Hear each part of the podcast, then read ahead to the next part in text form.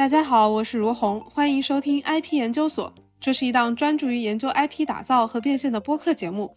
通过对话有干货、有趣的嘉宾，一起来探讨研究关于个人 IP 和品牌 IP 打造和变现的幕后故事、方法论等等一切内容。Hello，大家好，欢迎来到新一期的 IP 研究所。然后今天邀请到了。抖音的博主 IP 王阳明老师，然后今天来做客我们的这一期播客，和大家聊一聊关于 IP 和 IP 变现等等一些内容。啊，首先呢，请王阳明老师可以做一个简单的自我介绍。好，简单的做做一个自我介绍，我叫王阳明啊，我是两家 MCN 公司的投资人，然后也孵化过一些变现能力还不错的账号，然后我们现在在做的是。短视频的培训这一块儿，短视频的商业 IP 孵化这一块儿，然后目前来讲，我们的学员，呃，单条视频播放量最高的大概是已经做到了接近上亿，然后我们的学员单月 GMV 最多的应该是单月大大概在两千万左右，嗯嗯，大概这么个情况。然后我是前央视的签约魔术师，上过曲苑杂谈，上过正大综艺。上过各大卫视的节目，上过深圳卫视的春晚，拿过全国的奖，拿过世界级的奖。然后我个人呢，又是得到的老师，得到 APP 我有两万多个学员。但是现在那个呃叫讲座类的课程，现在在得到已经全面下架了。然后我还有一个课程在少年得到，一套魔术课，那套课程做了大概有十多万名学员吧。嗯。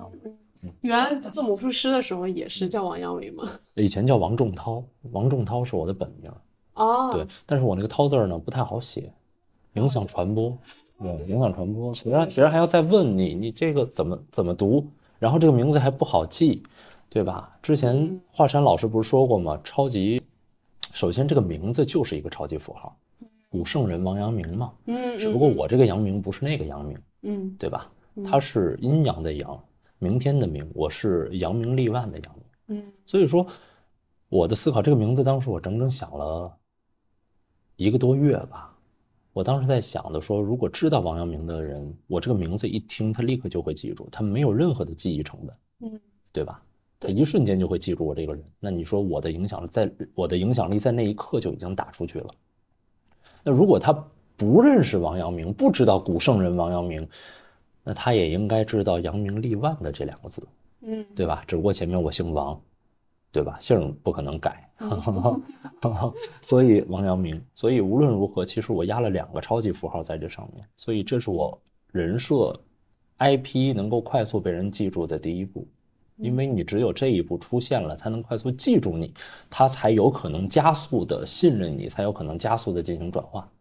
这个就是为什么我的这个账号的转化效率是非常高的，因为我的每一步都是这么精细化运作做出来的，每一步都是有逻辑、商业思考在里面。当然，当然，当然。其实就听起来，你从魔术师这个角色，然后转变到这个短视频 IP 这个这个赛道，其实是比较听起来跨度还挺大的。之前的话，就是有做过短视频，对吗？就是在魔术师这个有做过，有做过。之前，首先我近几年，因为我。投资 MCN 公司，其实之前有跟过一些达人打交道，包括我们自己一起跟我们投资的公司一起去孵化账号。呃，当然那些东西也不是完全就是我上手来弄的，但是那个对于我来说是一个很大的提升的经验。包括我们自己前期做的几个账号，对，然后主要经验来自于这儿。嗯，但是对于我来说，做魔术和做账号这两件事儿，我认为不算是跨界，我认为这本身都是我喜欢的东西。嗯，所以对于你的能力可以迁移的东西，那就一定是跨界吗？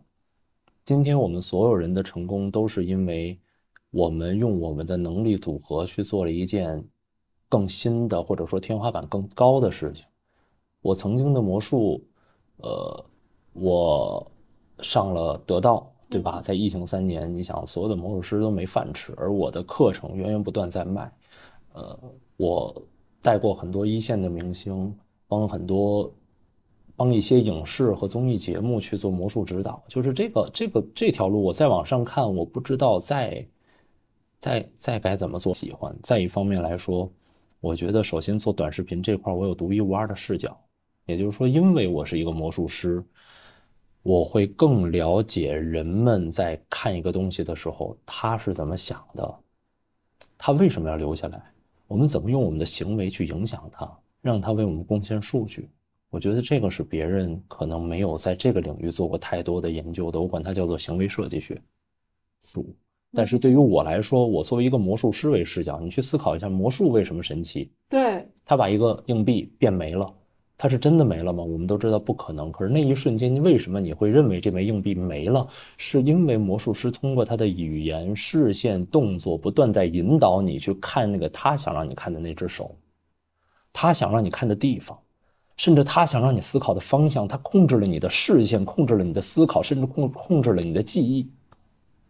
所以，对于行为设计学来说，魔术师是最有发言权的，因为我们的工作本身就是用行为去设计用户的视线、想法，甚至记忆，不让他去想那个魔术的秘密，压根都不给你这个方向，甚至给你一个错误的引导，让你觉得嗯那样不可能。实际上，魔术的秘密就是你认为不可能的那个方向，就是有一种在操控人心的感觉，是有一点的。所以。回过头来，我们今天看一个好的短视频，它能否在第一秒瞬间就抓住用户，让别人觉得这这件事重要？这件事我想要看，好奇，非看不可，与众不同。为什么呢？不也都是行为、场景这些所有的东西都需要用到行为设计学，对吧？你在过程当中，人们的那个点赞的动机的根本是什么？到底是如何被它触发的，对吗？今天我们在。短视频看到很多账号的火，看到很多内容的火，实际上在没有短视频这个产物之前，我们都见过。嗯，今天我们在看到天元邓刚钓鱼十分钟的视频都能把它看完。其实你想想，他的开场为什么会吸引我们这些对钓鱼不感兴趣的人把它看完？因为他前面加了一个赌注，对吧？两个人在那儿对赌，对吧？老板，你这钓一小时多少钱啊？我们这钓两个小时五百块，哇，这么贵，能便宜点？便宜不了。我们这都是大鱼，哎，我们就想看他他到底是赚了还是赔了，对不对？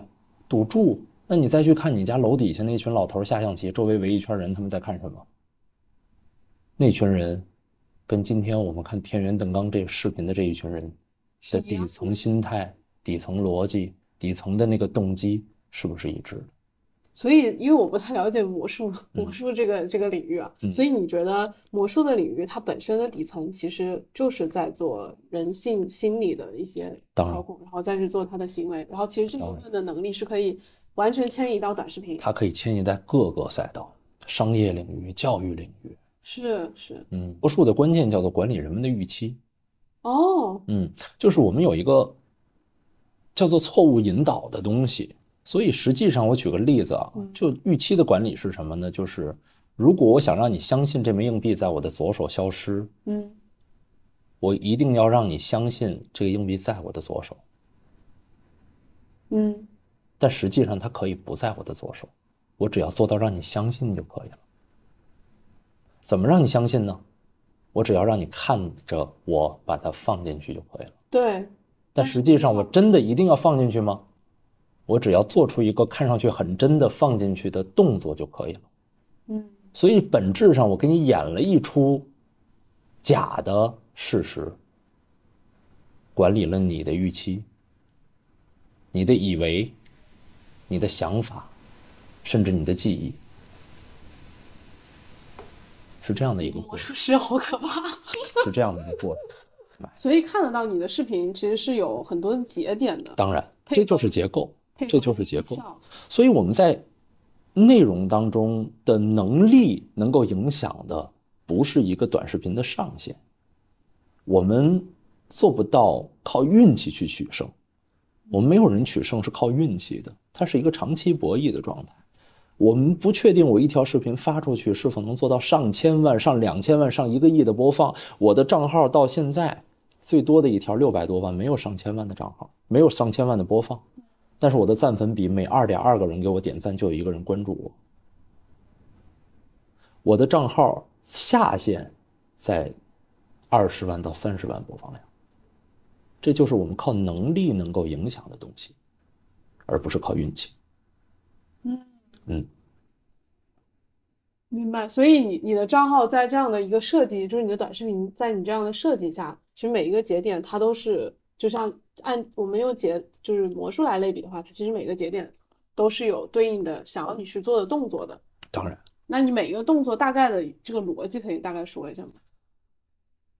就是说赞粉比能够达到或关注率能够达到这么高，是这样，你得明白每一个用户的行为背后的那个动机，嗯，他的那个本质是什么？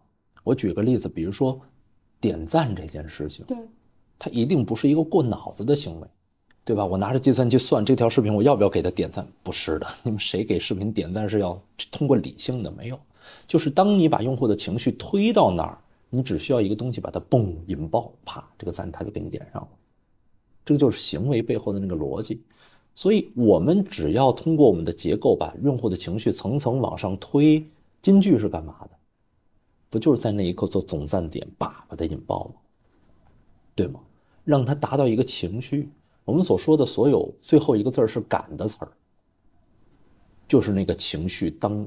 这个感达到最高点，可能就是他点赞时刻。那对于我来说，我的内容是知识类的，那收获感就是他最终给我点赞的那个归宿。只不过这个收获感，我要怎么把它推出去？当然，这要聊又是另外一套比较复杂的系统了。就比如说我们刚才说的那个因果，因果，因果，因果，对吧？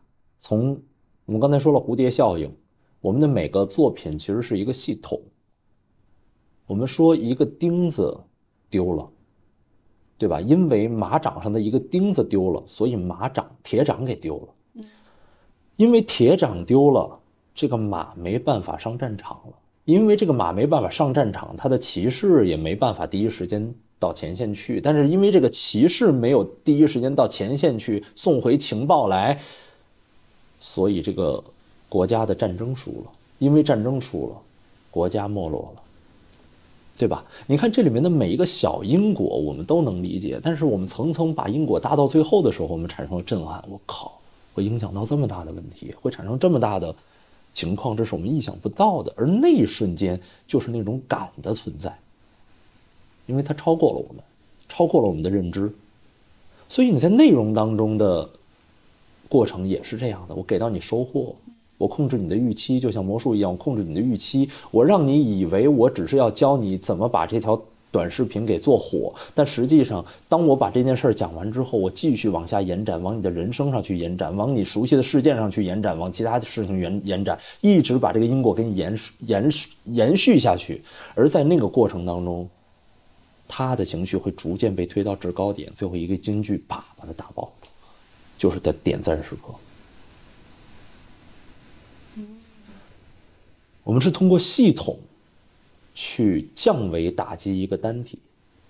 我们今天看到的每一个视频，你去看一个视频的结构，它都是一个系统。而当时我们作为一个单体刷到这条视频的时候，我们是被它降维打击的。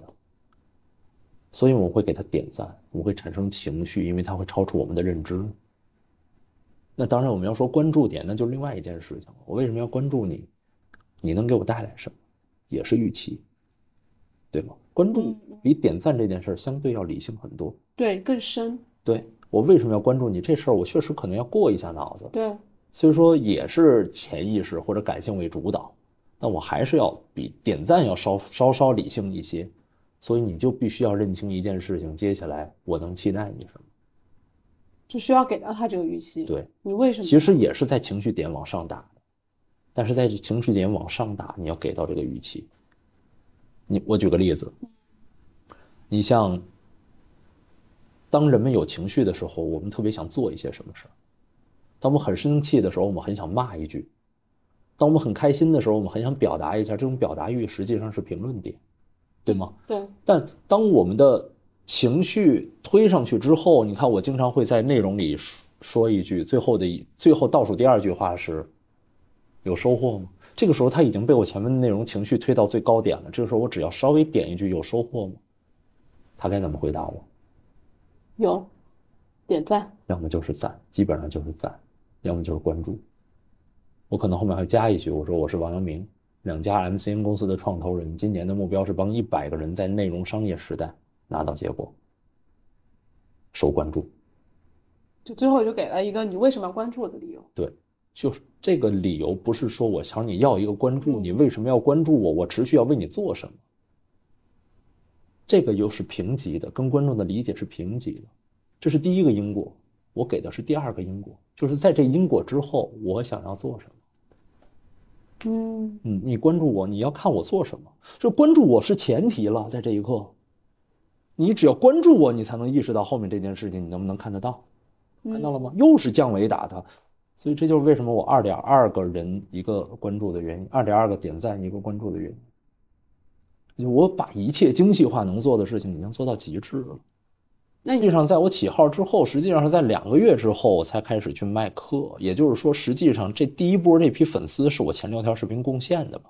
嗯嗯，这批精准粉是我前两天视频贡献的，基本上天天在私信推我，老师你课什么时候出啊？什么时候出啊？就那种主着上主动着上赶着问我要出课，然后直接我就出课了。出课了之后，我的第一场直播，说实话，我第一场账号连麦直播还是挺紧张的。我不知道我们能卖出去多少，我就想我在粉丝群先卖一波吧。我放了十个名额，咔吧秒没，在粉丝群没开播的状态下，直直抖音粉丝群，抖音粉丝群秒没。然后我当时也就五六条视频没开过播的状态，你知道吗？啊，那时候客单价是三九八零，嗯，三九八零十个秒没，秒没，嗯，然后当天开播卖了。二三十份，所以加起来四五十个名额出去了。就是因为在那个阶段，也不是所有密切关注我的粉丝都在同一天直播来的，啊，所以实际上我对，实际上我是把这群最早的这一批粉丝给吃透了，啊，就是击穿了我的商业，商业把它击穿了，嗯，接下来就是一个进入到。稳定态的一个状态，就没有那么多的爆款。你说打爆五六百万的播放量，其实它没有运气成分嘛？我承认我的内容确实好，这个点儿自信我是有的，但是它有可能是有运气成分的。今天你做一条一样的好内容，你未必能达到这个播放量，没错吧？嗯嗯。所以流量本身就是有随机属性的，但是我认为我们相对来讲把控其确定性是能控它下限的。是，至少我的下限不会低到哪去。所以这样的话，你就会看到我的账号四十多条视频，我的下限在二三十万播放量。那这样的话，实际上是一个更冷静的，能够算出来自己这个账号投产比的一个状态。我只要我的文案能力、我的内容能力不掉，我就知道我一条视频值多少钱。嗯，对吧？嗯，短视频流量实际上是要靠直播去做加成的。对。嗯，你的直播只要一开，短视频的流量呼呼往上涨；你直播只要一关，那个短视频就冷静了，开始。所以你会发现，你在不开直播的情况下，你的短视频的流量是比较有限的。但是你开直播，它能可能往上努一努。有的时候，因为你一开直播，因为你直播，抖音又把你这条短视频往上推，推的过程当中，它又算出来你这条视频真的很优质，它可能又打出一条爆款。嗯嗯，你像我这条视频。一百七十九万播放这一条，就是近期的一个小爆款吧。嗯嗯，一百七十九万。扣人心方方可有结果对这条，这条视频当时是跑了二三十万不动了，然后一直播，一下播，五十万播放，然后第二天一直播一下播，七七八十万播放，然后再直播又下播一百万了，就是这样在往上打。那我就非常清晰。今天来我直播间买我付费直播门票的，或者说买我课的人是来自于这条视频，嗯，对吧？你这事儿它就是逻辑嘛，对吧？啊，可能其他视频也有，具体哪条视频不知道，但它的概率是大的。所以整整整整这么算下来，整个的规律，自己的账号的规律会摸得很清楚。它已经是一个持续经营的账号，多方面嘛，有流量无非三个来源，嗯啊，对吧？视频直播。还有付费啊，对吧？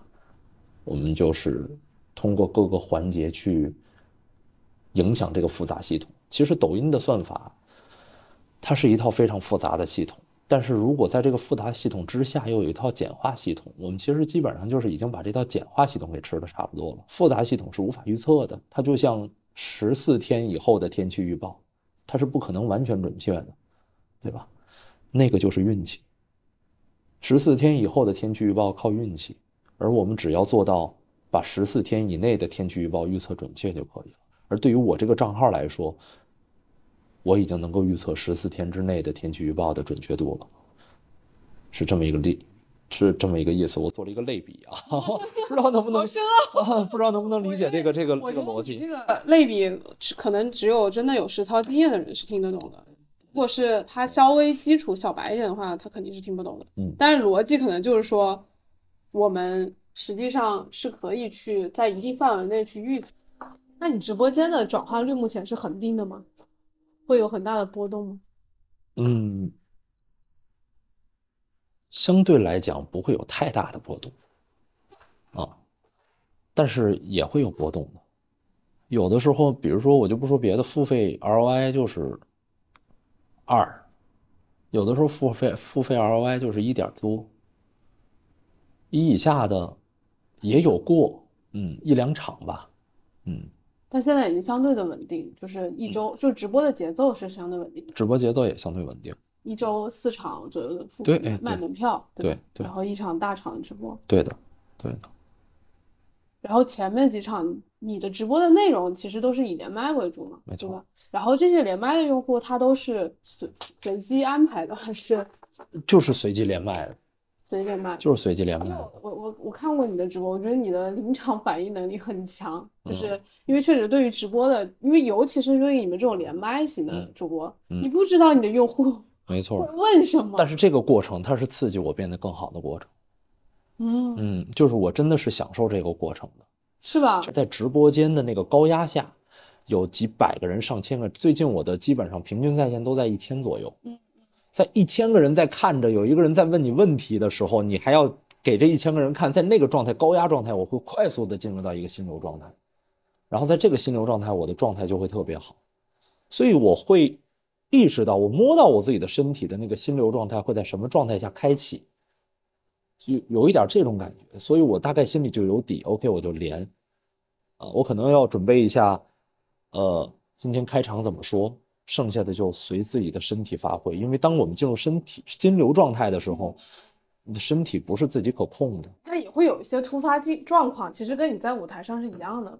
嗯，会有突发状况，但是这个可能跟我做魔术师有关。魔术师，魔术是一个什么职业呢？魔术是一个只要你上台，你不能有任何的瑕疵的职业。它不像你。唱歌，我一句一句歌跑调了，一句词儿跑调了，没关系，你可以继续把它唱完。我我上台去跳个舞，有一个动作我记错了，我只要记回来，我继续跳完，别人不会觉得有什么。对对对。但魔术，你中间只要错一环，你就意味着实际上我今天在做的事情，就像你说，为什么行业跨度那么大？嗯，我认为其实跨度不大，因为我今天所做的很多的结果，都是因为我曾经。靠其他行业所做过的那些能力，能，所以你看到今天，我们去思考一件事情，我们看到今天所有在某个领域做的特别成功的人，他不是因为他做这一件事他想成功他就成功了，他是因为曾经他做了很多事情，跟今天他这个成功都是有因果关系的。我们人的这一生的经历就像一个因果，因的因，果的果，果的果的果，就是。也是蝴蝶效应产生到今天的那个成功的一个复杂系统，而今天我在这件事情的上的收益，正是源于我可能这前半生的复杂系统，对吧？没错，只是你换了一个舞台，没错，这个舞台就是抖音短视频直播，没错。最终对于一个人的信任，我们认为一个人靠谱，我们认为一个人这个人他是一个值得我尊敬的人，都是我们要看这个人的标准在哪儿。而这个标准怎么给到自己，也是要控制自己的预期。你看，我们今天聊的天儿，就是像画一张图一样，对吧？不断的去也在搭一套系统。嗯，思路就是，我觉得你用你在用做数学题的方法在做语文题，就是没错，我很强的那种感觉。就是原来我大家都会觉得，甚至做生物题，对对对，生理学，没错，再用再用数学题的方式控制自己，控制别人，控制文案。控制自己的情绪啊、状态啊，管理自己的这个精力啊什么的。因为我觉得，因为我聊过很多 MC 的操盘手啊什么的，他们和 IP 能不能够，就是因为你其实既是操盘手，又是 IP 本人，嗯，就是这两个事情你都干了，嗯。但实际上有很多操盘手他是只做操盘手事儿，那他就需要去管理这个 IP，嗯。这个 IP 怎么能够被他管理住，怎么去嗯控制他的情绪，嗯。让他不要就是有很多崩溃的时候呀，或者不干活的时候，那他其实就有很多的门道。如果他能不能控制好这个 IP，大概率有很大的损失。嗯所，以这个问题我是感我感觉你是没有的，你其实就是在自我控制。对，呃，我觉得我们作为一个操盘手来讲，其实我们自己做一个 IP 这事儿也是挺好的，因为我们能否真正理解一个人的难处或者他那个状态，我们是整个走过这个经历的，我们能更好的实现管理。对，嗯，这也是一个必然的过程吧。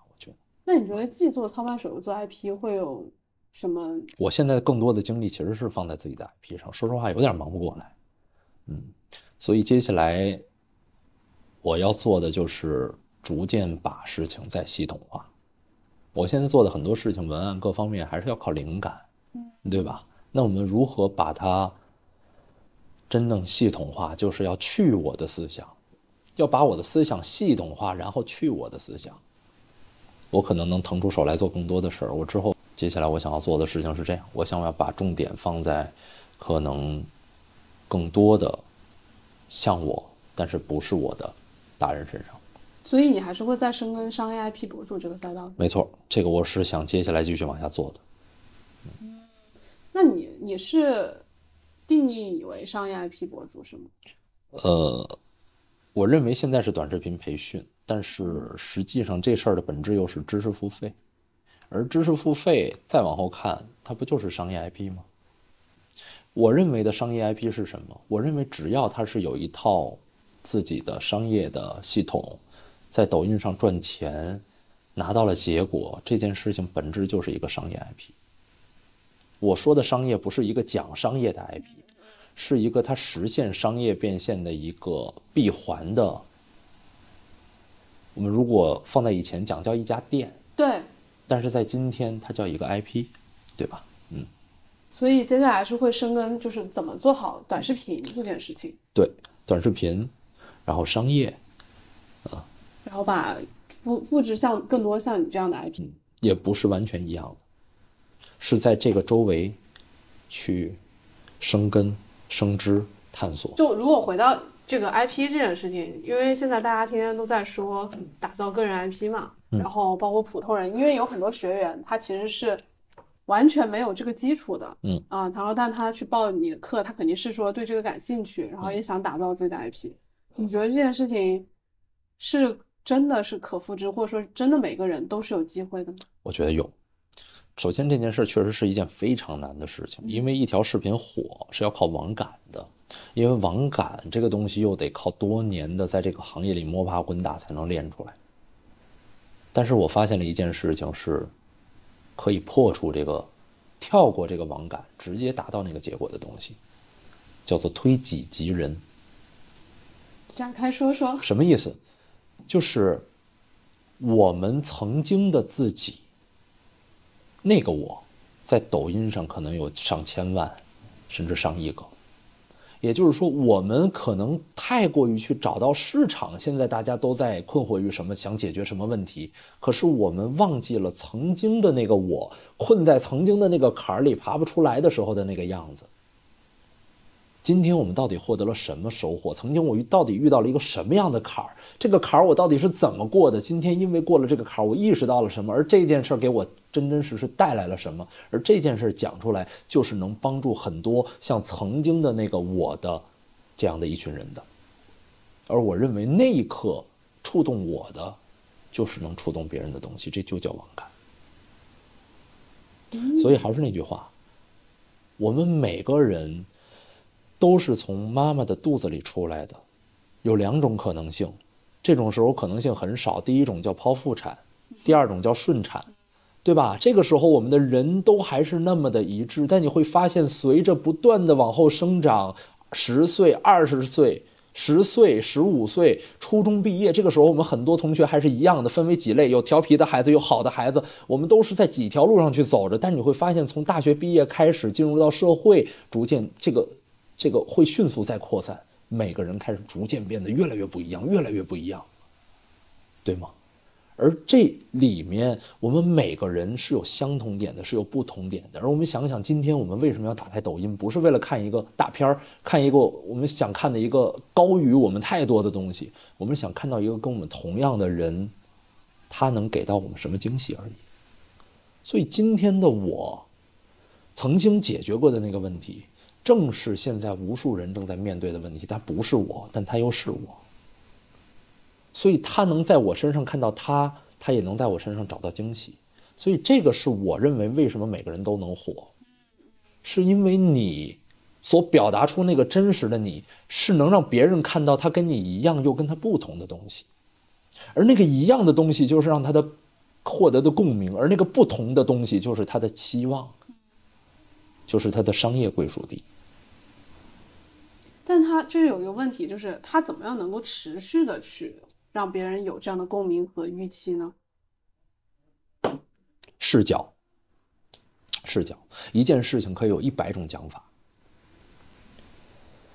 一件事情可以跟所有的事情重新建立因果。就是我们今天表达了一件事情啊，我因为经历了什么，然后又。后来又发生了什么，导致我到今天有了什么成长？而这个成长在今天又帮助我变成了一个怎么样的更好的人？你看，这是一种表述，是通过一个一个具体的事儿的一条线捋出来的。但曾经的那件事儿有没有可能在另外一条再捋出一条线来？也就是今天曾经的我们做的每一个决定，我们经历的每一件事儿，在今天对我们今天这个状态不只有一种影响，而这每一种影响，在我来看都是一种内容。我们的人是我们人的故事以及故事的组合，这种经历的组合，这种因果关系是挖不完的。我们永远都可以有内容做，是因为我们缺少了一些视角。为什么今天很多人做不好抖音呀？你看很多人来找我，对吧？跟我连麦说那个王老师为什么做不好抖音？因为他太着重于目的了。他太着重于我来抖音就是想赚钱，那我一切东西都是为这个钱服务，而这个钱把我们限制了。但实际上，今天我们做抖音不是来赚钱的，赚钱是做不好抖音的。我们今天来抖音是赚影响力的，而赚钱是因为我们赚了影响力的那个结果。奖励的赚钱是那个结果，不是目的。但当我们把赚钱这件事变成目的，我好像要为那一个方向努力，我发现我们能讲的事儿特别少。是那个东西在限制你的。嗯，还有很多同学会觉得，哎，我们从第一天开始做，在做一个账号定位的时候，我们就要打造一种形式，它也在限制你，对吗？形式是怎么来的？形式是别的账号做出了一条又一条的好内容而打磨出的一种表达方式。你看不出他每一条内容有多用心，你只能看到他的那个形式。你觉得到今天，我应该先打造一种形式，让我这个账号源源不断做下去。你看，他从第一步他就在想偷懒的事儿，他想在做我未来，我现在做一个让我未来一百条都能做这件事儿的内容，他有什么能发的呢？未来未来没有了，他从一开始就在限制自己。所以，在我来看，所有的人在今天想做好短视频做不起来的人，本质上来讲都是自己在限制自己。我们能做的事儿太多了。我们今天站着的视角，以成人的视角能做一篇；我们同样的一件事，我们今天蹲下来还能再写一篇；我们趴着还能再写一篇，对吗？因为你站着、蹲着和趴着，你看到的东西是不一样的。我说的可能又有点抽象了，嗯。你可以举一个实例。我举个例子，同一件事情，我长大后。回想，而这件事情，我突然理解了小时候的那件事儿，是一篇。同样一个事情，我把小时候那件事情当做因，而达到今天的果，又是一篇。你看，我讲同一件事情，两种顺序，两个视角，一个从后往前倒，一个从前往后倒，就是两篇不同的内容，我就会获得两种不同的感受，我就会给别人带来两种不同的情绪。你这个思路跟我原来想的很不一样，但是有我有个问题啊，就是，呃，就是不同的视角，我我理解影响力，其实我觉得我的理解是，其实我们的发心应该是利他，对对吧？就是我一定是我去找到那群人，我要去帮助到他。那比如说，对于一个普通人来说，他生活中有这么多细碎的事情可以去讲，可以去利他，那他要怎么去确定他一定要去选择的那个人？他你觉得是应该先选择好那群人是谁吗？很难。对于一个公司来讲，可以。嗯，我们去做市场调研，我们非常了解这群用户，我们去做商业的放大，从一到一百这么做没问题。但是对于一个普通人，我今天想做好短视频，我想做一个商业 IP，你让他真的在做之前就去了解用户是很难的，这可能是限制他让他做不好的东西。他最了解的是他自己，所以公司的打法和个人做好内容的打法一定是不一样的。你个人你不知道别人是干嘛的，你像在生活当中，咱俩在交交流，咱俩在沟通，可能时间长了，咱俩成为朋友，咱们获得了信任，是因为我做了什么，你有感知，你做了什么，你开心不开心，我有反馈，我们逐渐成成为一个信任的状态。但是在抖音上，这些人做抖音，他感知不到用户的，他只能感知到那个赞数，只能感知到离用户最近的是评论，他说了什么。他感知不到具体那个人的情绪出发来源于什么，他们可能也没有非常深度思考的能力，他们获得不了用户思维。大部分做的内内容叫自嗨。我们先要解决怎么让他不自嗨的问题，怎么才能不自嗨呢？就是让他去帮曾经的自己，因为他自己曾经那个他自己，就是现在能代表在抖音上一群人的这么一种用户视角。确实，这样的话，他是最能够感受到他是什么样视角。对，因为你发生的事情和你面对的事情，一定是现在当下此时此刻可能有几千万人对都同时在面临的事情。没错，而你不用在意说我帮助曾经的那个自己在今天这件事情有多 low，不用在意。可能有的维度比你高好多的人已经经过你这个坎儿，他也不是你的用户，但你要你要相信。在这个生态位里，一定有昨天的那个你正在看视频。你要帮的是那群人，而那群人是谁，你不知道没关系，你大胆，尽管大胆的去帮昨天的自己，因为曾经你在被一个坎儿困住的时候，那种手足无措的状态，和你今天度过了，你意识到了，你觉醒的那个状态，它一定是不一样的。而很多人在困在曾经你你被困过的那个坎儿里。他不知道今天你已经度过去的这个状态有多爽，你能给他们多大的期望啊？你能给他们多大的帮助啊？这不就是用户思维吗？因为他是最了解自己的，没错。但是这个用户其实就是你的用户画像。嗯，对，没错。你只要找那群像你的人，像昨天的你的人就可以了。你甚至不用在乎他们是谁。而当你有了影响力，变现是后面的事情。我觉得这是对于个人的做法，我的思想也不断在迭代。我以前也觉得说，我们应该像公司一样，先定商业定位，对，再定人设定位，对。但实际上，在我整个培养学员的过程当中，我会发现，这对他们来说太难了。他们最大的问题是心态。他们最大的问题是认知，他们最大的问题是不了解用户思维，接触不到用户，感知不到用户。因为他们感知不到用户，所以他们没办法定一个准确的商业定位和人设定位。他们也不能够有那么强大的自驱力去做市场调研，是自驱力和心态。这就像我们今天去做一个魔术课一样，我们做一个魔术课，第一次一定不能教给孩子太难的东西，太太难的，他他他学不会。他就放弃了，应该是教你看第一步、第二步做神奇吧，神奇，嗯，真厉害，我会了。一定要给他一个简单的东西。那现在我认为最简单的东西，曾经我认为这个东西特别难，而我认为抖音没有人找到这个东西。我觉得我历经了很长时间，我思考明白这件事之后，我就我找到了，就是让他去帮助昨天的自己。这件事情是能跳过商业定位，跳过人设定位，跳过他的执行力，跳过他的。心态可有可能会崩盘的风险，甚至跳过那个、那个、那个、那个，你不断要自驱的那个过程，直接让他先感受到我能做，我能行，我有拿到结果的可能性，我自信。这个时候他带着自信再去面对那个，能一样吗？不一样了。那得这个人他有个故事，他至少他有一。人人都有故事，而我认为其实打动人的。故事不论大小，我越来越发现，打动人的故事不论大小。就昨天我摔了一个盘子，我妈跟我吵了一架。你因为这件事情，你能产生一个感知，你能回去把自己这件事情释怀了。跟妈吵了一架，到底冲突了什么？对吧？你妈误会你了，还是说因因为这件事延伸到你妈逼逼着你找对象了，对吧？回头这件事你又是怎么释怀的？这一个事儿不是什么大事儿，但是是每个人每天都在经历的事儿，是很多像你一样的人正在经历的事儿，他们正需要这件事儿，正需要你给他们对于这件小事儿带来帮助。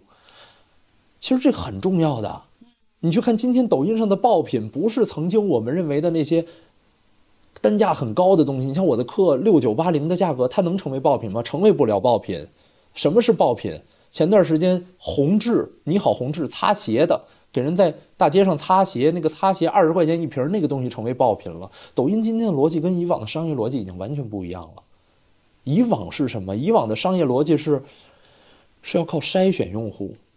对吗？是要靠筛用户，所以我要把我的门头弄得大大的，我要把我的转化率弄得高高的，我要去聚合自己把用用户聚合过来，让他们看到我直接进我的店能转化。但今天在抖音不是这样了，抖音已经帮我们把最难的事儿做了，抖音已经帮我把用户聚合了。当用户聚合了之后，曾经大部分老板看不上的小商品，在今天在抖音上他们成为了爆品。反而成了赚大钱的东西。你看逻辑在变，回过头来，好像曾经我们认为解决的大事儿才是什么重要的东西，但今天我会发现小事儿非常容易火，是一个逻辑。因为抖音已经把流量聚合了，越来越下沉了，是吧？对，反而讲大事儿，普通人听不懂，他们想听小事儿，所以我们今天讲个小事儿一样能火。你卖贵的东西，他们反而不买，嗯，就想买生活当中，哎，这东西有意思，新的有意思，效果好的。对吧？曾经小痛、小痒的这些产品，对吧？曾经有一个痛点，比如说我们家水龙头稀稀拉拉的，不往下流水，或者流的很少，我凑合能用，因为我要跑出去买一趟，因为我要怎么怎么样，我这个可以凑合，一直在凑合。小痛它可以不解决，但今天我在抖音上看到了一个很不错的花洒，三十块钱，我立刻就买了。为什么？因为它能解决我的小痛的问题，成本又低。所以你会发现，这种小产品，啪起了很多的量。所以你会发现，讲小事儿的内容啪起了很多量。这个在我来看都是本质上一样的逻辑，都是因为抖音已经把流量聚合了之后的这个结果。所以今天再回到回到我们刚才的话题，我们讲我自己，一定非得是什么惊天骇俗的大事儿吗？未必。别人又有多少人能理解这些大事儿？反而是这些小事儿，人人都经历过的，而你有不同的解决办法、不同的处理方式，你在这上事儿上获得了不同的思考。那一瞬间，大家觉得，我靠，同样的事儿，你有这么多思考，你真厉害。第一，我能感知；第二，我实实在在的能感知到，我认可你，对吧？即便是所有商家，我给他们的建议也是要做个人 IP，因为你不做个个人 IP，还是要去卷。确实，抖音今天在做的是同城，抖音在发力同城，可是抖音今天发力同城。确实，可能刚刚开始发力的时候，我们能拿到一些机会。这些机会能让你领先别人半年吗？也就是这样了。当未来有一天，大家所有人都来抖音在做同城的时候，你不来就得死，无非就是换一个地方卷。所有的竞争都会被抹平，所有的优势也都会被抹平。而今天，我建议我们的所有的商家学员去做自己的影响力，那个不是让他跟别人竞争的东西，而是让他跟别人不竞争的东西，是让他。真正画自己的一个圈儿，养自己的一个地，建立影响力，那个是让他十年领先别人的东西。所以还是那句话，我们总讲个人 IP，不是形式 IP。有人在意自己账号，我应该做什么样形式的内容？那叫形式 IP。我们对形式没有信任。我们也不是商，不是不是完全赛道 IP。我做这样一个赛道，我把自个自己丢了，我把人丢了。我是一个人呐，这个是这个是本来的东西啊。我们叫个人 IP，或者个人商业 IP，是这个商业是由我个人而产生的，是由我这个人所建立的影响力而产生的。这个才是这个时代真正那些真正拿到结果的人，你再回头看最重要的东西。这个思路跟我确实想的，因为我原来觉得他能做好，一定是因为他在某一个地方有一技之长。嗯，比如说知识类的，你看我们老师，嗯就英语老师也好，家庭老师也好，他一定是在这个领域深耕多年。嗯尤其是知识类会更明显，就是我一定是在这个里面有很强的生根，嗯然后我才能够去表达和传授别人嘛。没错，然后以及我想要影响的那群人，也是最终为我的变现而而服务的。这不是所有人。嗯第一，这不是所有人，所以本质上来讲，我们今天的本质就变了，就我们要追求的是这个信任，而商业来源于信任。可能我今天讲的东西，你觉得颠覆你自己的认知，但如果我今天讲的东西去跟一年前的我自己讲，也会颠覆我自己的认知，因为这个是我在不断的跟学员交流和打磨的过程当中，实打实的感受到的，和我自己的维度、思想维度不断提升当提升的过程之后的一个，可能我认为我在变的一个一个状态，就是我对于我曾经的这个以为在改变的一个状态。我觉得也是，这属于完全不同的领域吧。这可能像专业、专家型、技能型，它是一个单独的 trade，因为你其实就属于这一类。但实际上，你像专家型也需要你植入不同的 IP 啊。别人对你的信任来源于什么？不光是你对于这个，不光是你的专业能力，你的专业能力怎么透传？是不是还要以人来透传？好，那你的人要怎么去透传？哦，我们意识到，你不光是教抖音的一个很厉害的老师，你还是一个对哲学有想法、有看法，你还是一个女孩的爸爸、女儿的爸爸。哦，你还是一个，对吧？你你你对一个小动物还那么有爱心，你看，也是人设的透传。而这种透传，无一不都在影响他买你这个专业领域的课的过程。是信任货币的积累，对，就是影响力。所以你看，即便今天我们是一个赛道 IP，我们有一技之长，那个一技也不应该是你的全部，你也不代表你完全你这个账号就要讲你那一季。你这就是为什么太多人讲自己的一季火不了的原因，因为他在那一刻他只有他的一季，别人只能感受到这一季，感受不到是这个人，是没有人味儿的，对，没有真正的信任度。没有血和肉。你就像一个营销号一样，没错每天都在说知识。因为那个知识的本质就是目的。因为只有你是个人的时候，我才感知不到你的目的。而今天的主流内容就是非目的内容。我们只不过要在非目的之和目的之间找到一个平衡点。所以刚刚说普通人的案例里面，就是回到那个话题，就其实每个人其实都是可以打造自己的影响力的，这个你是绝对认可的。这就是今天这个时代给大家带来的红利。你像曾经我上央视、上各大卫视的节目，那个是在那个时代我们能打造影响力的过程，那个不是普通人能接触到的，是我们用了大量的时间去专门做那件事情能接触到。包括后来央视做了一档纪录片儿，叫《讲述》，四十分钟，就记录我这个人是怎么把行为设计学用在商业领域和教育领域的，就记录这么一件事儿。那你说这种机会，我在搭建我的人设，再让更多的人了解我，大部分人没有这个机会。对，但今天的短视频出现，让每个人都有这个机会，这是一件非常好的事情。而影响力，不是说我一定要到很高的维度我才能影响别人，不是。我们今天的自己就在影响昨天的自己，昨天自己的那群人。所以在这个过程中，他从这个地方去切入的话，其实是能够很快地帮助他能启动。当然，我是这么认为的，我也在搭建这样一套方法论吧。所以接下来准备要再出一套小课，就做这件事。就是普通人怎么样对去做短视频，或者不是普通人，你就是一个商家，但今天我让你把商业目的放下，你按照我的结构做一条，我让你知道你能做出好内容。第二步再说你怎么结合你的商业做出好内容。嗯嗯你这个想确实跟之前我认知的很不一样。颠覆了吗？对对对，这就为什么我在今天在短视频拿到一点小结果的原因嘛。如果今天我们永远看着别人的屁股，你没有自己的思考，你不能超越任何人没有。差异化。对，或者不能叫差异化，你没有定义一件事情的能力，你没有自己独立的思想，敢对自己认为对的那个东西告诉大家，大声的去布道的能力。就是我觉得他是一个叫做布道者，我有我的道，然后我要告诉你们所有人，嗯，我觉得是这么一件事情。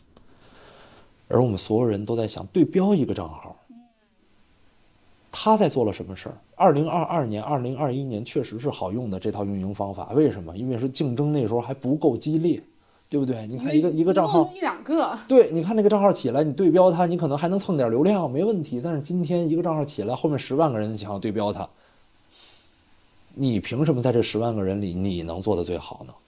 而且再加上人家已经有原创了，那个时候供小于求，人家已经拿到大部分流量了，这个模式也不新鲜了。但今天我们自己就是我们自己最好的模式啊，对吧？我们自己就可以去定义我们自己这件事儿，总不难吧？我们未必要定义一个行业，我们至少可以定义自己。哪怕在行业领域我跟别人一样，但因为我自己跟别人不一样，我通过我定义我自己获得了信任，让别人在这个行业为我买单。对吧？这个就是情绪的转移。因为我信你，而你做这个行业，我就来问你。可能你在这个行业未必是做的最好的，但是我信你，我只能找得上你。这个就好比像我们曾经的那个人情社会的时候，我们觉得我们每个人身边那时候有一个，我记得有一个，不管是 QQ 空间还是网上流传的一个段子。每个人都应该有这几种朋友：什么警察朋友、医生朋友、什么什么什么朋友。对我们今天在短视频要做的就是成为他在这个领域的朋友。说得好。嗯，对，也就是说，不管我在这个赛道做的怎么样，那是你的事儿。他作为外行，他也不知道。但是今天你得信任我，你就只能来问我，因为别人没有。比我更值得你信任，或者说你也不会更信任别人，所以你只能来找我。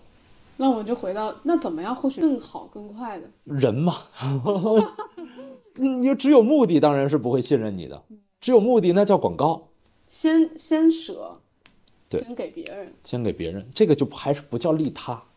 你要说纯粹是利他，也是目的，对吧？我们从。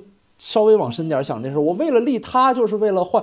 那我今天发一条知识也是利他。现在利他绝对不是这么浅的东西了，是你真正能否把自己当个人，去分享你自己，用你自己的伤疤揭开给人看，你看，你会好起来的。这个才叫利他。这是这个时代我对于利他的定义。它跟你有关吗？你今天做的一条内容跟你有关吗？这条内容如果换一个人也能火？你相你相信一件事情，你通过这条视频的转粉率一定不高。但如果这条视频你讲能火，别人讲不能火，那你这条视频的转粉率一定高，因为它是不可代替的。你像我的短视频，我的内容教怎么做抖音，不是没有人超过我，也有一些天天教怎么点加号上传呀，他们那种那种门槛很低，流量很大，本来他发一条视频有上百万的播放，结果超了我的视频，我一看两百个赞。我写能火，他写火不了，没办法，不是他的东西，不适合他的粉丝，也不是他该说的话，也不是他的故事。你像我，所以我讲孔夫子人设模型，我的那套大课，我为什么让大家都一定要来听？因为那个就是在短视频当中，或者说在互联网当中做人的能力。孔子曰：“视其所以，观其所由，察其所安。”什么意思呢？视其所以，观其所由，察其所安，人焉守哉？什么意思呢？就是我们看一个人做了什么，他为什么做，他心安于什么，乐于什么，那这个人还怎么可能隐藏呢？这是孔子老人家想教我们去识人的能力。但是如果这件事反过来打，我们做了什么？我们为什么做？我们安于什么，乐于什么？我们把它表达出来，我们又凭什么不能获得别人的信任？我现在说完这三句话，你再回头看。这三句话我有没有在泥人那条视频当中表达出来？嗯，这就是我的孔夫子人设模型，我会给到所有的节点，你该怎么把你的人设放在具体内容的哪个部分，如何去表达，表达你的什么？所以为什么我的那套大课那么受欢迎？原因就是因为我把这个人性的底层给拉出来。实际上，我们就是在线上搭出这么一套亲密关系，而认知度是什么呢？通过想法和个性。孔子的第一句话叫“视其所以”。视其所以，想法和个性。视其所以就是你做了什么，你就会吸引什么样的人，对吧？那么你自己是如何表达你自己个性？你到底跟别人有什么不一样？很多人忘了表达这件事情。那你表达了这件事情，就是别人可能会跟你同频相吸，对你感兴趣的往下走的这个节点。想法是什么呢？你比如说，你看很多博主，我们之前说有一个叫大众的小窝窝，很多人刷到过那条视频，因为那条视频太爆了。他把一个大铁锅做了一个 BO 的音响，我不知道你刷没刷到过那条，对吧？你看他是做那种家居博主，什么东西都自己做，自己在做两万块钱音音响，他绕着那个地方看，哎呀，因为两万块钱太贵了，我买不起。所以我决定自己做一个，啊，很多什么乔布斯也是这个品牌的，呃，忠实用户。但是因为它太贵了，所以我想自己做一做一个。你看这他表达他的想法，你的动机是什么呀？对吧？这个就是你在植入人设的过程。你在想我刚才那条视频，对吧？我看到这个人，为什么？什么情况？我想帮他一把，我在表达我的想法。这个过程是你的动机的一种表达，是让别人瞬间对你认知，甚至对你认可的东西，对吧？那认可度是什么呢？能力突发反馈。什么叫突发反馈呀？比如说我今天做着做着饭，突然有一东西忘关了，那个微波炉砰炸了一下，哎呦，怎么回事儿，对吧？你会怎么处理？就是人们会对这种突发反馈的状态，在那一瞬间会相信这是真的你。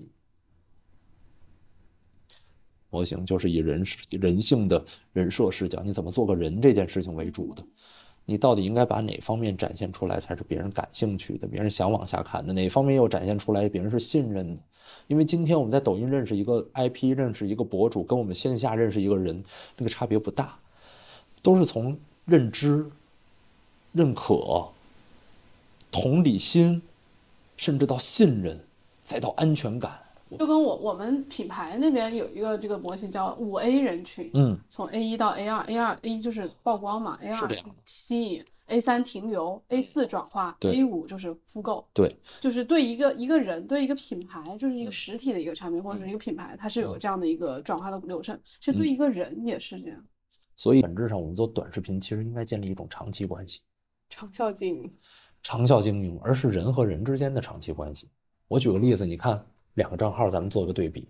你像垫底辣孩儿这个账号，你看他的那个内容的包装很精美，在短期爆火。但是我认为那个状态，我们有多少人做账号考虑过你跟你的短视频用户该是什么关系呢？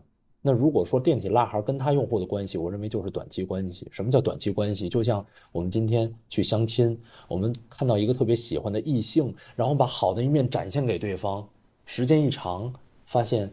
哎呦，这人怎么那么多毛病啊？因为你把太好的、太好的东西放在放在外面，没错。所以这是一种短期关系。所以现在你看不到垫底辣孩了，他在整个过程当中，没错，账号做的很成功，但是他也没赚太多钱。但回过头你看王蓉仨娃妈。它内容可能做的并不是特别好，就是每天早上起来，现在是早上五点，我给自己的孩子要做顿饭，就那个账号，你看它的变现，它的内容，我们在严格上意义讲来来讲的话，你用垫底辣孩的那种内容结构来看，它它这个账号一定不算是好内容，但是你看它每一条内容都稳，它前期做了很久，但是这前期的很久，在流量不怎么好的时候，人家也有变现，这个叫长期关系。什么叫长期关系？我跟我的家人，我跟我的父母，我跟我的孩子，我们长期生活，谁都知道谁的毛病，谁都知道谁的缺点。可是，我还是就是信任，而且越来越信任。所以今天短视频，我认为不是一种短期关系，是长期关系。我们必须要明白这件事情。所以我们的内容可以不用在前期那么好，但只要因为我们是个人，我们能获得信任，我们能变现，这个东西支撑着我们不断走得越来越好。我们做一种长期关系。是这样一件人设，实际上现在我们不说，呃，我们其实人设是有人和人设主标签、人设内核，还有人设关系。就是在我的体系里，你跟用户到底是什么关系？这些是，呃，怎么去找自己的人设的点？但是我觉得可能目前来讲，就是对于大家来说更大的一个问题是我怎么在内容里植入人设的点。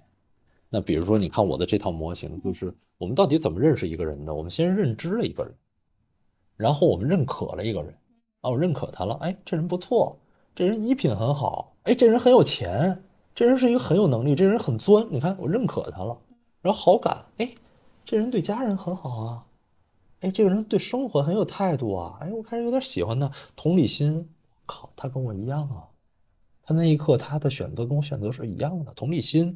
然后信任度，对吧？哟，这个人是一个值得信任的人啊，我信他，他永远不会骗人的啊。安全感，哇我甚至只要他上播，我就想看他；只要他发视频，我就要看。这这其实是我们逐渐从浅刷到一个人，到逐渐深入到信任一个人，买东西，甚至到最后安全感不断复购的过程，也是我们在生活当中第一次见面到跟这个人熟到不能再熟的这么一个过程。都是得认可，都是得得信任，都是得得这样一个过程，我们才能有一个极度的亲密关系，对吧？那你的学员里，就是有最终拿到比较好的成功结果的，一般他们有什么样的特点？就是你其实确实是真在孵孵化一些普通人，帮他们做好短视频，最终确实哎能够变现成功，就有点像 M 森，我有时候会问 M 森的操盘手或者老，就还有一个点就是，其实有很多普通人他在就开始的时候。其实是更难的，就是他会觉得短视频和直播这件事情特别的困难，或者说他觉得门槛很高，因为他毕竟不像图文，嗯，就是它确实是有一定门槛的，嗯，你一般在给他们就是做这样的一个冷启动的过程，或者说啊，我我帮你去提升你的短视频和直播这个能力上的时候，有什么除了刚刚说的心理上，还有你你对于这个认知上，你觉得更重要的术的层面是什么呢？呃，执行上的层面。我举个例子，其实是设备什么的，我觉得真的不重要。嗯，人货场，我觉得更重要的是，就人货场，这是基本啊。我们经常讲人货场，人货讲太多人太多人讲，我就不讲了。我觉得重要的是，我们是否应对了流失率这件事儿。我如果一定要找到一个关键点，我认为一定是流失率。就我们今天的短视频所获得的流量和我们直播所获得的流量。全都在流失，我们每个人都在流失。我们去看我们的直播间，平均在线在线人数一千人，再一看你场观好几万人，那些人去哪儿了？都流失了。也就是说，今天我们的谁的直播间好，比的是什么？比谁流失的人少。我们是换一种思路去做这件事儿，其实有可能会更好。我们只是在想，我们的目标是要做到有多好，这个多好是多好，你没有标准。但现在我反过来打，给你一个标准。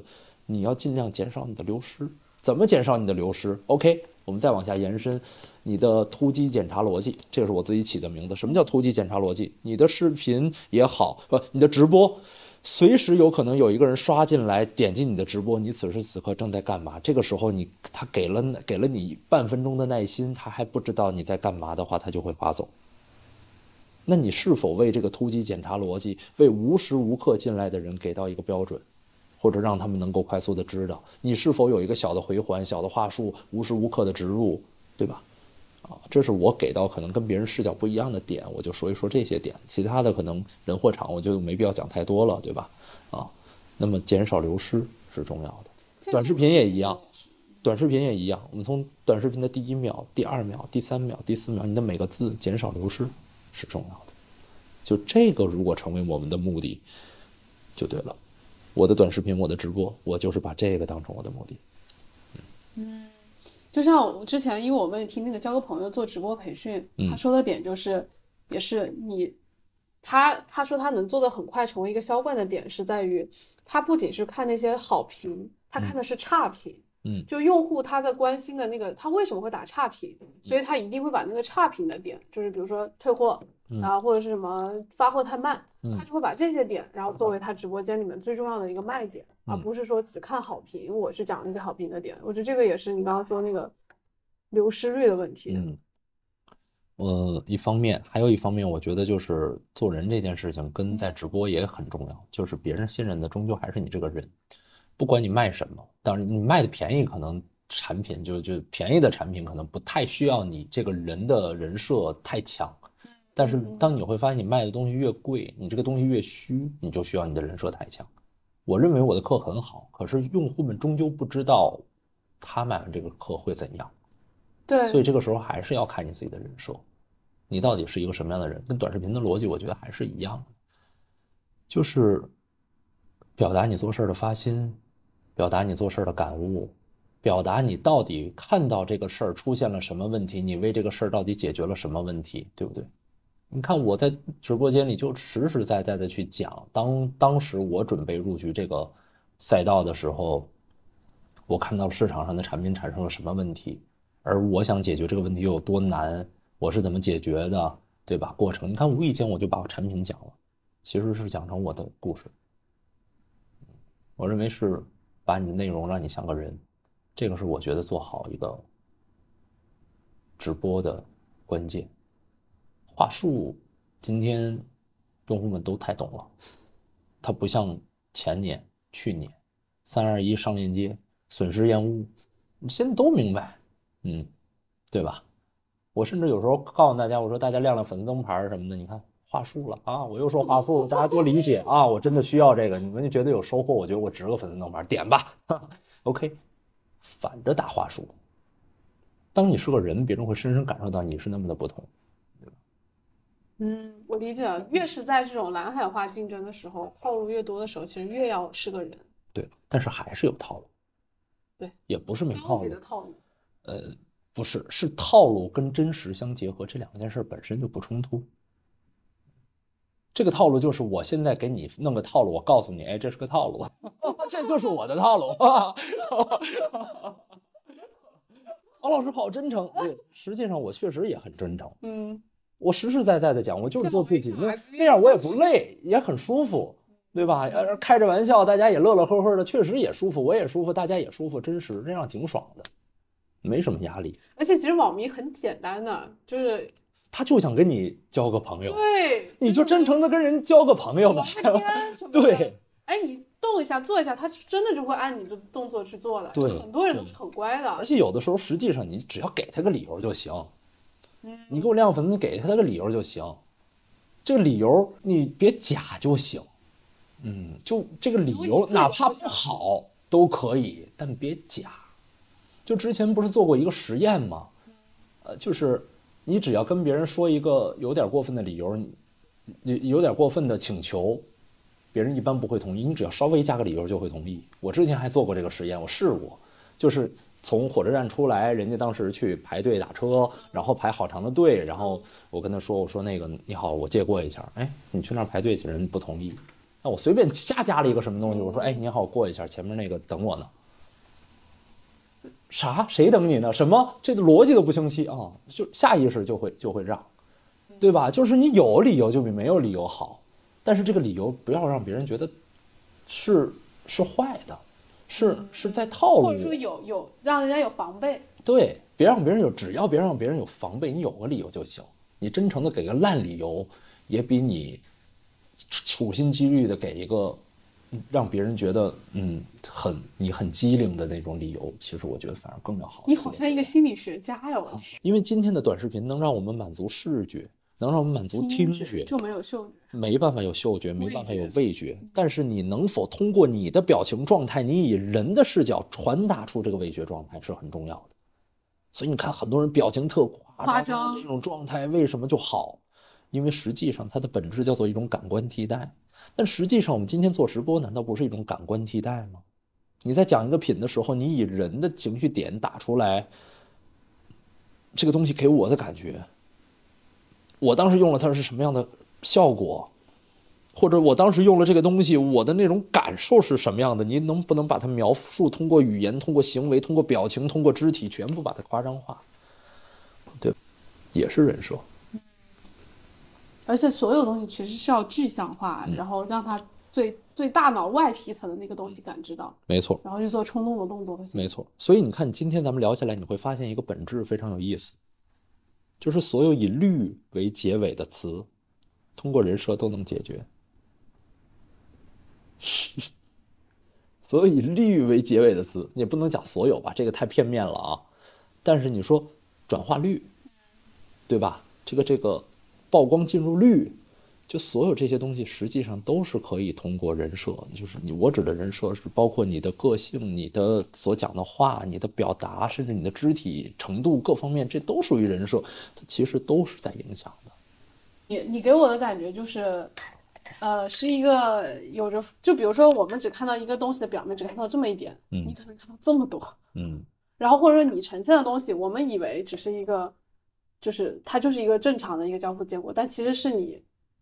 有了，就是它是一个非常精细化雕刻过的一个东西。对对对，就是它是这样一个感觉，是这样。就是就是我说的嘛，就是你你把一个语文题改成了一个数，做成一个很精很复杂的数学大题的感觉。对对，我的感觉是这样，就是你所有东西是有逻辑的，然后很精细化的设计的。是的。但有一些人他可能是，我也就是那种很很随意，嗯啊，可能或者也是有方法，但是为了方法而方方法，或者说他有他自己的那种天分，他就是受人喜欢，嗯嗯，没有什么太多的想法，他就是天生受人喜欢，有没有这样的？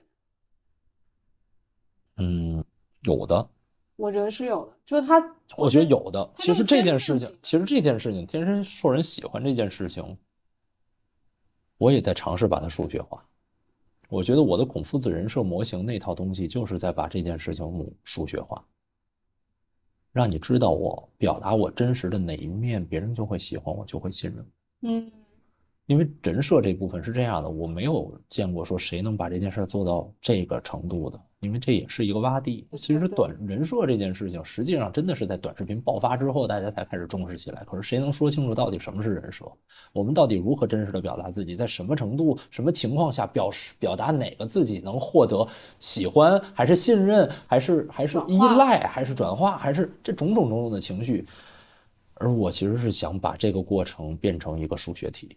而我觉得孔夫子人设模型这一套其实基本上算是做到了，把这个系统给搭出来了。所以实际上，有些人你看他做得好，这些人其实在生活当中有的时候他本身就会为人处事儿。他其实，在做人，他本身就在考。所以今天我们来做事儿，只不过我为什么想把它做成数学题？我希望我们每个人都学会如何在短视频领域或者在做商业 IP 的过程当中怎么做人的问题。通过数学思维，嗯，就是它是有逻辑、有框架、有有，不是说随机性的，对，就是不可复制的。因为我觉得，因为你你确实还挺，就感觉你是有教学经验的，所以你很知道怎么样把它，对吧？结构化。我觉得今天还有一点是我跟其他教抖音的人做的不一样的地方，很多人在研究算法，在研究数据，在研究我做什么到底能解决什么样的数值数据的问题，而我的本质在研究人。我在研究人到底怎么能够好奇，对吧？信任、向往，而这些东西无论算法怎么变，它都不会变。哪怕今天出了个赞，出了个收藏，对吧？我把研人研究明白了，我知道怎么让他跟我贡献赞、贡献收藏。后天抖音又出了一个指标叫好，啊，叫好。那那我在我只要结合我这套人的打法，让他给我提供这个好。就完了呗，对吧？就是就是这个意思，就底层的逻辑只要架在这儿，你怎么样都不会差。你数据本质其实还是人嘛，商业本质当然也是人，对，所有的本质都对，都是人，都是要以人为本。我今天感觉又很还就是不一样视角，就是有人说短视频是用商业的方式重新做一遍抖音，然后你是，我觉得我总结下来告，就我一个我一个新观点是。重新以做人的方式再做一遍抖音。对对对对对，是这样的，因为我们认知世界的底层的那种行为习惯模型，在我们人的体内不会变，只不过形式变了。而这个形式，今天我们能够最好的把它做好的方式，就是用曾经大家已经习惯的那种认知形式，或者说有过的这些经验去做的。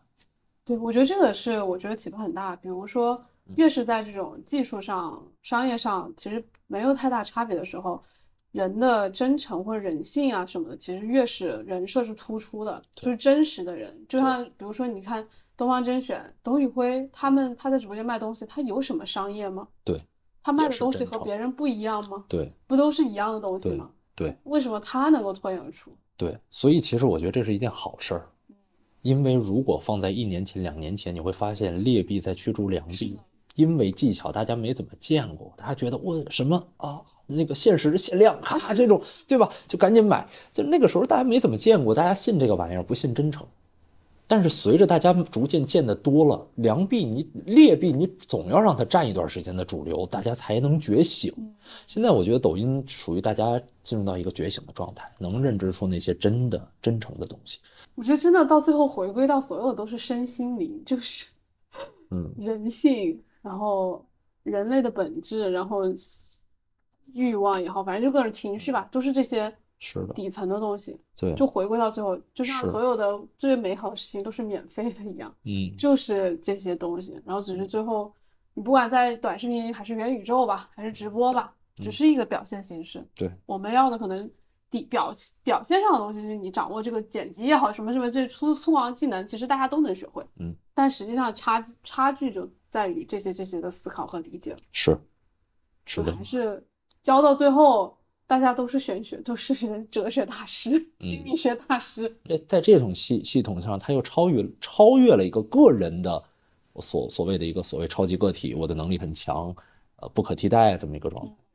就未来一定会过渡到怎么样去这个个体化，让它可复制、可以延，续当。然当然，就是下一个话题了，这个话题就其实挺大的。嗯我也有跟别人聊过这个话题，就怎么样从个人变成品牌。我觉得嗯这个是超级个体的第二个坎，就是嗯你从零到一，你证明了自己的影响力之后，怎么样让自己的影响力延续、可复制？嗯，其实是是就挺考挺考验人的，不对然他可能从零到一，一完了之后，可能在下个平台的时候他就没有了。我觉得有一个点其实永远都不变，嗯不管你是从零到一还是从一到一百，在这个时代，得快，得快。你从零到一，你足够快，你会获得，你会成为一个成功的超级个体。但你从一到一百，你要足够快。即便别人出去了，即便别人把你的能力复制，想成为下一个你，他依然慢于你。快是一种护城护城河，人设也是一种护城河。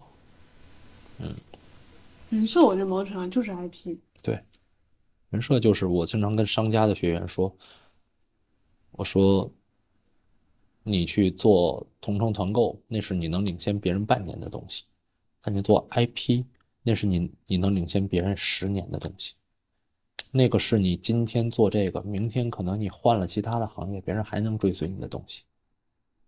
我有的学员真的是早年在电视节目上看到过我，微博关注我，后来在得道上买过我的魔术课，今天又来抖音上买我的教这个商业 IP 孵化训练营，一路追随我的。